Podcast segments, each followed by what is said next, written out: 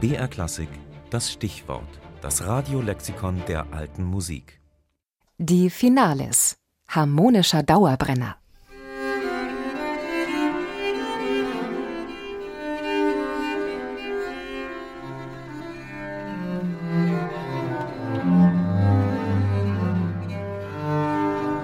Kennen Sie das? Sie hören ein Musikstück oder einen Teil eines Stückes, freuen sich an den schönen Klängen und leben sich so richtig hinein, und dann kommt der Schluss und Sie sind irgendwie nicht richtig zufrieden.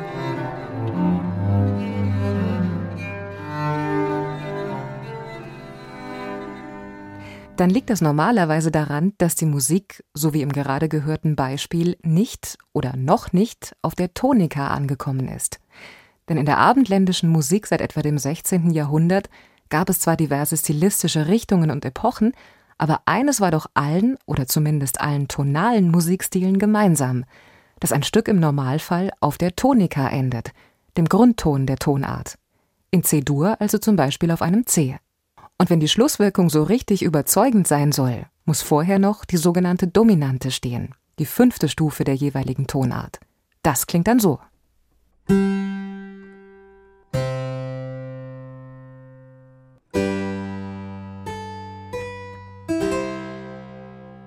Das ist doch gleich viel befriedigender, nicht wahr? Aber wie gesagt, diese feste Abfolge ist erst seit dem 16. Jahrhundert, seit Einführung des modernen Dur-Moll-Systems gebräuchlich. Vorher sah die Sache noch etwas anders aus, und deshalb klingt unseren modernen Ohren die frühere Musik oft ein wenig fremd. Im Zeitalter des gregorianischen Chorals, wie die einstimmige Kirchenmusik des Mittelalters genannt wird, arbeiteten die Komponisten und Musiker nämlich noch nicht mit Dur und Moll, sondern mit den Kirchentonarten oder Modi. Aber die Tonika war auch schon von Bedeutung, nur hieß sie noch nicht Tonika, sondern Finales. Die Finales hatte seinerzeit im Grunde eine noch wichtigere Rolle als die moderne Tonika, denn so eine Kirchentonart definierte sich vor allem über diesen Schlusston und eventuell noch bestimmte für die jeweilige Tonart typische Schlusswendungen. Nicht so sehr über die Anordnung der Ganz- und Halbtöne in einer Tonleiter, wie im modernen Dur-Moll.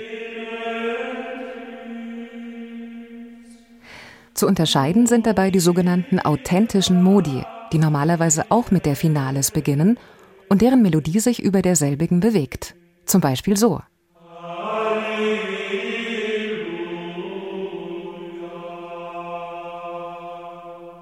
Bei den plagalen Melodien liegt die Finales dagegen in der Mitte. Die Melodie umkreist diesen Grundton sozusagen, bevor sie schließlich auf ihm endet, wie in diesem Beispiel.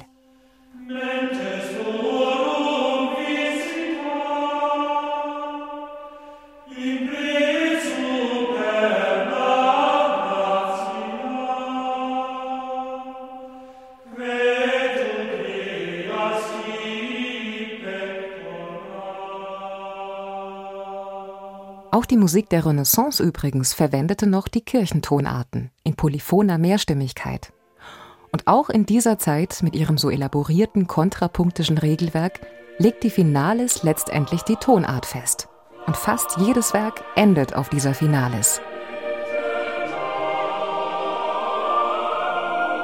So kann man wohl mit Recht sagen, wenn es ein Element in der Musik gibt, das über schätzungsweise anderthalb Jahrtausende hinweg immer bedeutsam war, dann ist es die Finales oder der Grundton oder die Tonika oder wie immer man diesen Ton nennt und über die Jahrhunderte hinweg nannte.